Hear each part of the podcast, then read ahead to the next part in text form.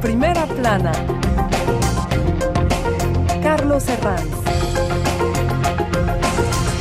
Bienvenidos en Primera Plana, un programa de Radio Francia Internacional y de France 24, nuestra última edición de este año, coincidiendo con las fiestas navideñas y de fin de año, y por eso hemos decidido hacer un balance de lo que nos deja la actualidad en este 2022. Para hacer el balance me acompañan en este estudio cuatro invitados. Les presento ya a Pascal Drouot, analista internacional corresponsal del diario de hoy. Bienvenido. Buenos días. Bob Zeng, máster en la Escuela Superior de Comercio de París y en Asuntos Globales en la Universidad de, a ver si lo digo bien, Tsinghua. Sí, Tsinghua. Bienvenido, Buenos Bob. días. Sandra Javalera, periodista independiente, bienvenida. Buenos días, Carlos. Y Matías Arraez, periodista en BFM TV, bienvenido. Muy buenos días. El balance de 2022. Hoy nuestro asunto en primera plana. 2022 pasará la historia por la invasión rusa de Ucrania, la guerra de Putin y toda la destrucción que ha causado. Sin duda, es la noticia del año que acaba, que acabamos ahora y a partir de ahí, bueno, pues todas sus derivadas ya las conocen, la crisis energética, la inflación, etcétera. Pero 2022 también nos deja otro puñado de titulares con nombres propios, empezando por la muerte de Isabel II, el giro sobre el aborto en Estados Unidos, las revueltas en Irán, la vuelta de Lula en Brasil, la reelección de Macron en Francia, la elección de Petro en Colombia, el tercer mandato para Xi Jinping en China y las protestas contra las políticas de cero COVID o el Mundial de Qatar con el triunfo final de Argentina. Añadamos a esto algunos asuntos que continúan y se intensifican, como los fenómenos climáticos cada vez más extremos o las llegadas dramáticas de migrantes. Repasemos lo que nos deja este 2022 con algunas portadas. Diario El País. Putin lanza un ataque masivo contra Ucrania. Daily Express. Nuestra amada reina ha muerto. Revista Semana con la elección de Petro en Colombia. ABC. Europa respira con el claro triunfo de Macron. QG Internacional. Irán el régimen contra el muro. La nación. Gloria eterna. Argentina campeón. Bueno, les quiero preguntar a todos en general. 2022, cuando leamos los libros de historia, ¿qué es lo que pondrá en ese, en ese renglón? Pascal.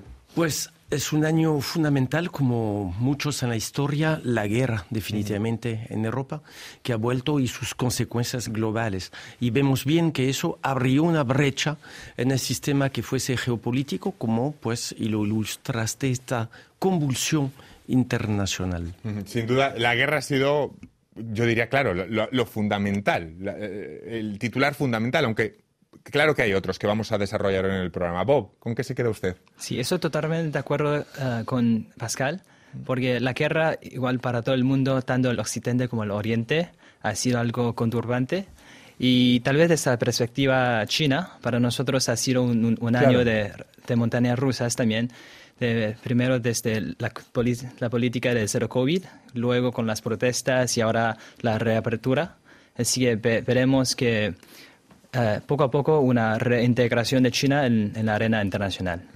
Sandra, está la guerra y también todas las derivadas de la guerra, que quizá como ciudadanos occidentales a lo mejor hemos estado más pendientes de lo que nos subían los precios, de la inflación, Inflación, tal, que a lo mejor sí. del último avance del ejército. Todo lo que es tema de energía también, Sí. eh, la crisis energética, de cómo consumimos, de cómo eh, estamos eh, rodeados de, de energía y, bueno, mm, volvemos a pensar, ¿no? Como, debido a la guerra, cómo, cómo estamos, cómo vivimos. Y además las implicaciones políticas que esa crisis energética, esa inflación ha tenido en procesos electorales, ¿no? Cómo los partidos han tenido que adaptar las campañas a un contexto de guerra. Matías. Sí, definitivamente la guerra pues será el tema más importante del 2022. Estamos hablando de las consecuencias, pero yo creo que simplemente se nos ha olvidado que son las consecuencias normales de una guerra. También enseñaron los límites de un mundo globalizado, pero esta guerra yo creo que, que, que será el tema más importante del, do- del 2022. La guerra parece puso distancia con la pandemia de la COVID. Es que hablar ya de la, de la pandemia es como del Jurásico. Pues no. Aunque ahora mismo estemos viviendo una nueva ola y en China las cosas no mejoren, y ahora lo, lo comentaremos con Bob, pero en cualquier caso, y tras 2022 y 2021, no sé si podemos decir, compañeros, que este 2022 ya sí que es un año entero de normalidad, o lo de lo que entendíamos como más o menos normal.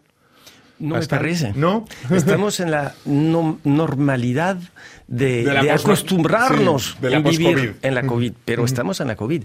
Pero no, eh, eh, finalmente, eh, no, lo que aparece es que la COVID aparece aún menos grave que la guerra.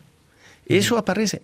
Y es por eso que sí, definitivamente aparece clave ese 2022, tanto como lo fue 89 cuando cayó el muro de Berlín, como lo, lo, lo, fue 45, etcétera, etcétera, eh, porque sí nos pone sobre la mesa los temas del mundo de mañana, que fuese en seguridad, que fuese sobre los temas de, climáticos, que fuese sobre los temas ideológicos, lo vemos con eh, lo que está pasando en Irán. Bueno, todo, todo eso está puesto ya de relieve porque 2022 es el momento en el cual el mundo está dando vuelta hacia algo nuevo. Claro, una crisis eh, que, se, encadena con la siguiente, que es también lo que estamos viendo con la COVID y, con la guerra. Bob, en su país, sin embargo, la política de cero COVID ha provocado unas protestas históricas y las autoridades han reaccionado con un doble efecto, eh, reprimiendo y flexibilizando al mismo tiempo. ¿Cómo está la situación con la que acabamos el año, el 2022? Eh, en términos en, China o globalmente? En China, Sí, yo diría que ahora realmente, como, ven, eh, con el hemos sido casi el víctima de nuestro propio éxito en cierta manera con el control del COVID, por empezando, eh, empezamos el año con casi unas docenas de, de, COVID detectados diario. Y ahora ya llegamos a, recién cuando le marqué a mi familia, o sea, literal todo el mundo la mitad de la, de la economía está paralizada eh, por, por, la reapertura, pero es algo que la gente ya se esperaba por mucho tiempo, creo que con el rencor eh, contra el, la política de COVID, eh, la gente ya va acumulando un poco el rencor, entonces sí, sí veo que e, es un tema bien, bien sensible. Y, y, finalmente um, no es una situación sostenible, ¿no? Porque literal, el resto del mundo ya se, se, iban uh, reabriéndose y nosotros seguimos en eh, una, una, esquina. Eh, pero ahora veo que si podemos tomar algo como la lección de los otros países, tal vez en uno o dos meses ya regresaremos a, a, la normalidad. Se ha criticado que no, no, estuviera muy estructurada esa política de reapertura, de lo mismo que se criticó en su momento que las campañas de vacunación a la, a la gente mayor. Sí, es, cierto. Yo creo que el gobierno chino sí tiene un, eh, preocupaciones muy válidas, porque según algún pronóstico, eh, si realmente vamos a reabrir la economía por completo, habrá más de uno o dos millones de, muertos solo por la naturaleza del tamaño del país y luego por la baja ah, tasa de vacunación. Eh, pero luego la gente ahora se ha enfrentado la decisión de si a, qué costo, ¿no? La economía y luego vemos en lo que pasó en Urumqi y en la fábrica de los ah, trabajadores inmigrantes y creo que ahora ya la gente realmente ya no aguanta más y pide más, no necesariamente la democracia, sino la, libertad. Es un programa de año, de resumen del año, es por eso que vamos saltando de un tema a otro para hacer, digamos, como, un fresco ¿no? de lo que ha pasado en 2022. Eh, Sandra, Matías, ¿ustedes tienen la sensación de que ha sido 2022 el primer año de la, no sé cómo llamarlo, posnormalidad, post-COVID o por llamarlo de alguna forma, que realmente han vivido con una normalidad el año entero respecto a la pandemia? Vamos a ver, la, palabra normalidad es mm. muy subjetiva porque según, o sea, podemos hacer mm. algo de anormal, algo normal. Claro. Eh, sin embargo, sí que es verdad que hemos intentado eh, volver a coger nuestras vidas de forma normal, ¿no? Eh, ir a trabajar, irse de vacaciones, ver a la familia y demás. Sin embargo, el COVID sigue ahí y es como nos hemos adaptado a esta enfermedad, como cuando alguien se adapta a saber que la gripe existe y que, bueno, pues si estamos enfermos no vamos a trabajar o no vamos a ver a la familia, ¿no? Pues coger estas medidas. Yo creo que eso es lo que yo he visto y que hemos podido volver a la normalidad en el día a día. Quizá hubiera sido el titular de este 2022 si no hubiera venido Putin con la invasión, pero también es sorprendente, como decía Pascal, cómo encadenamos crisis en, estos, en este momento de la historia. Sí, yo creo que la, guerra también dio otra prioridad, porque pues es verdad que sigue aquí el COVID, pero es una nueva normalidad, ya que tenemos una respuesta que es la vacuna, pues la economía lo pedía, la gente lo pedía, la sociedad en general tocaba seguir viviendo, ya que se veía que sí se podía vivir. Y como lo, decía Sandra, pues como, con cualquier gripe, pues tocaba, pues cuando uno está enfermo, pues quedarse en casa y seguir viviendo porque de eso se trata. Hablando de Ucrania, la revista Time eligió, como vemos en su portada, Vladimir Zelensky personaje del año 2022. ¿Les ha sorprendido el, el, presidente ucraniano que se haya revelado como ese gran estratega, Matías? No, no, realmente no, porque pues él lo tenía muy fácil. Cuando empezó la guerra, le ofrecieron escaparse de una cierta manera, pero decidió quedarse, pues porque yo creo que, que Ucrania es la clave del mundo libre. O sea, e, él era todo un símbolo y creo que, pues, obviamente por su pasado de ser un actor, pues lo hacía muy bien, es un muy buen locutor y, y, creo que es el mejor representante de su país, lo hace muy bien comunica muy bien y, y, obviamente se, se, ha, se, ha, vuelto todo un símbolo para su pueblo, porque toca recordar también que antes de que empezara la guerra, él no tenía tan, tan buena popularidad, porque había sido elegido sobre un programa de anticorrupción y pues no lo estaba cumpliendo, cumpliendo tanto. Y se volvió hoy en día un símbolo y los ucranianos están lo apoyan, están detrás de él. Si ustedes tuvieran que elegir en esa portada de Time al personaje de 2022, Sandra, ¿usted a quién escogería? Yo estoy más por Masa Amin. Por, eh, por, toda la revolución que ha engendrado en Irán, por los derechos de la mujer, pero también los derechos humanos, porque esto ha sido como la gota que ha colmado el vaso para mostrar que algo ocurre ¿no? en, en, Oriente, en, Irán, pero también en otros países, y que hay que, bueno, hay que volver a, poner las... A, apretar las tuercas para mm, poner las cosas eh, en, respeto a los derechos humanos. Mm, Pascal. Pues diría eh, Zelensky, porque definitivamente... Coincide con con la revista. Sí, coincido porque hoy en día...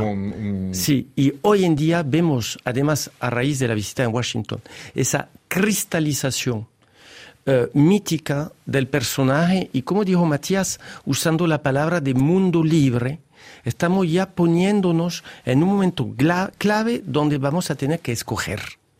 Y el, tener que escoger va a condicionar eh, eh, el mundo que, está llegando. Entonces sí creo que... Creo que Matías quiere destacar a un compañero suyo referido a Ucrania, ¿no? Como personaje del año. Sí, yo mm. quiero recordar a, mi compañero Frédéric Leclerimov, mm. que era camarógrafo en, en BFM TV, porque es todo un símbolo. Obviamente no solo falleció Frédéric en, Ucrania, en Ucrania siendo periodista, hubo muchos otros, pero pues eh, representa la libertad, la libertad de informar y, sobre todo el peligro, el peligro y la suerte que tenemos de vivir en un mundo libre donde sí se puede informar. Frédéric era un apasionado, un obrero de la información y también sabía los, los riesgos que, que, podían pasar. Bob, muy brevemente, su personaje de 2022, porque me tengo que ir a la pausa. Sí, yo diría, el, sería nuestro expresidente Jiang Zemin, que recién falleció en este año, chino que también marcó la transición de poder en, en el mandato chino. Sí. Pues vamos a hacer una breve pausa y en unos instantes vamos a seguir hablando de todo lo que nos deja 2022 y además en la vuelta de pausa vamos a comentar las tendencias que se van a sorprender para 2023. Hasta ahora. RFI, la selección del mes. Tikenja Fakoli.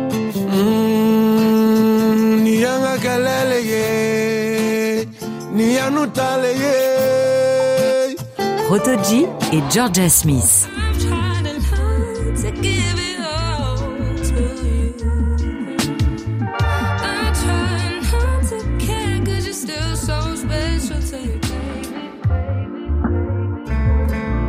Balaké Sissoko et Pierce Faccini.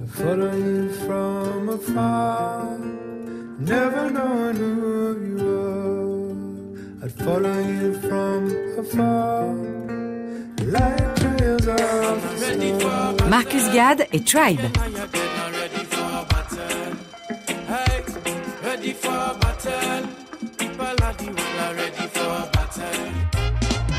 RFI Continuamos en primera plana esta semana haciendo balance de 2022 en nuestro último programa del año. 2022, año electoral especialmente intenso en América Latina.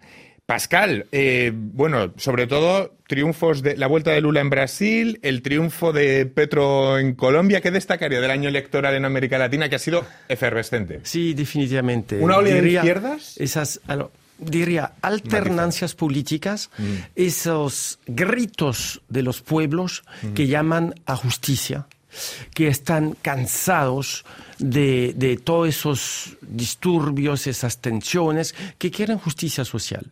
Lo vimos con la elección de Lula, lo vimos con Petro, lo vemos y lo estamos viendo, pues eh, eh, en, en, Perú lo estamos viendo, este revuelto llamando pues a eso. Ahora, ojo, América Latina es un continente diverso, con el Caribe 33 países, 33 realidades diferentes. Existe esa esperanza, pues, de, de una unión regional nueva gracias a esa esas convergencias políticas, pero también existen regímenes muy autoritarios. En Nicaragua sí hay eh, eh, los sortea.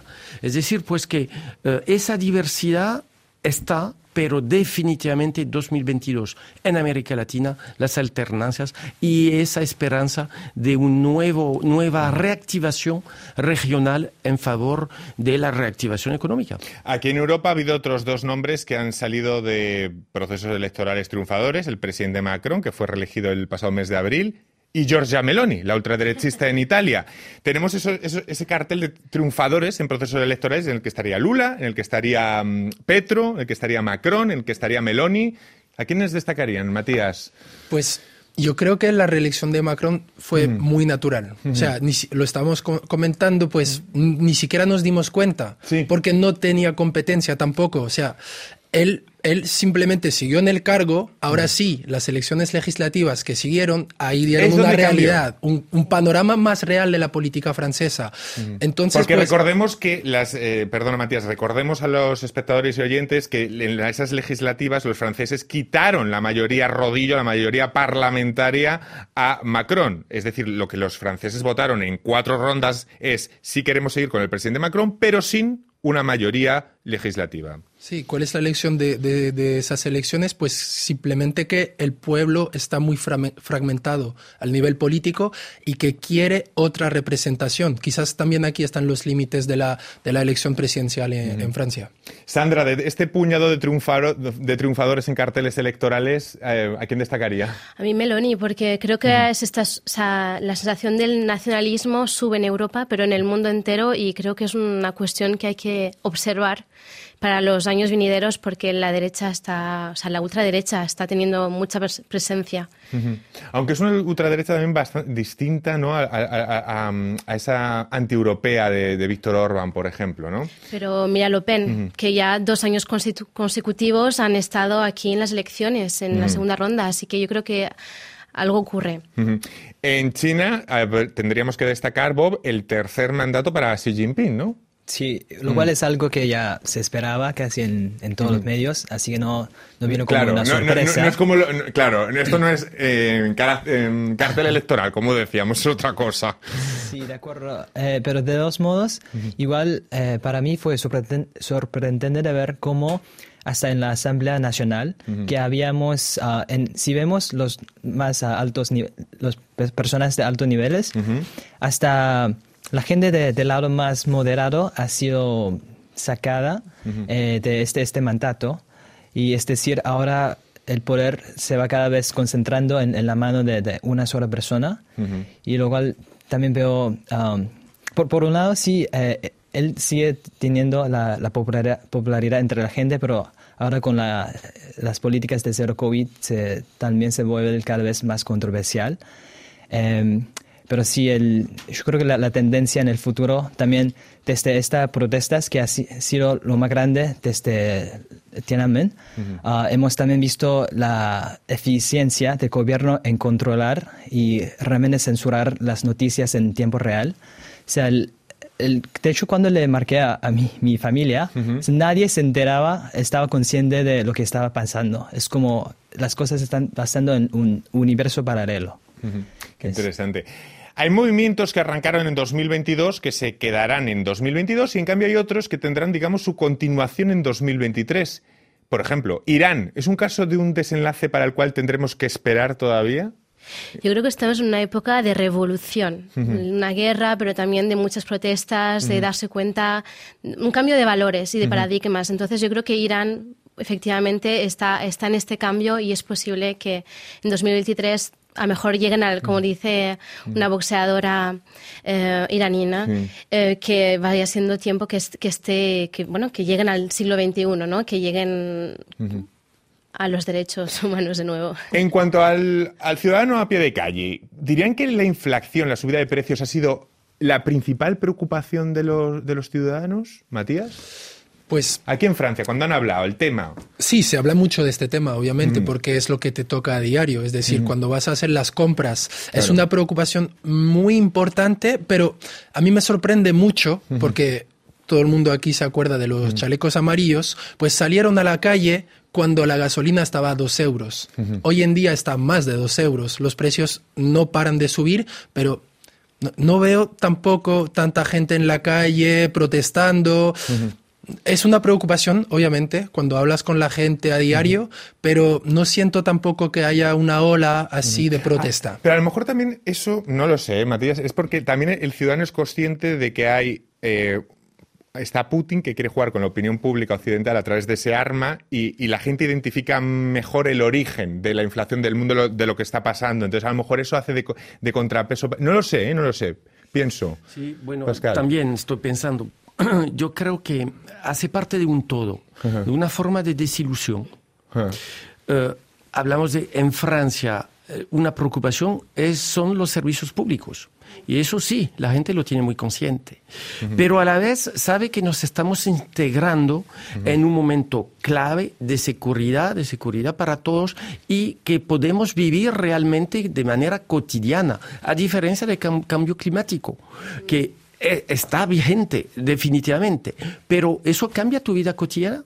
Lo que está pasando en Ucrania y la guerra con Rusia sí cambia la vida cotidiana. Y lo vemos con eh, el riesgo en materia energética, eh, con temas, si vamos en África le van a hablar de la crisis alimentaria. Yo me recuerdo en Maquisal cuando fue en marzo a, a- a lanzar un llamado internacional sobre ese riesgo.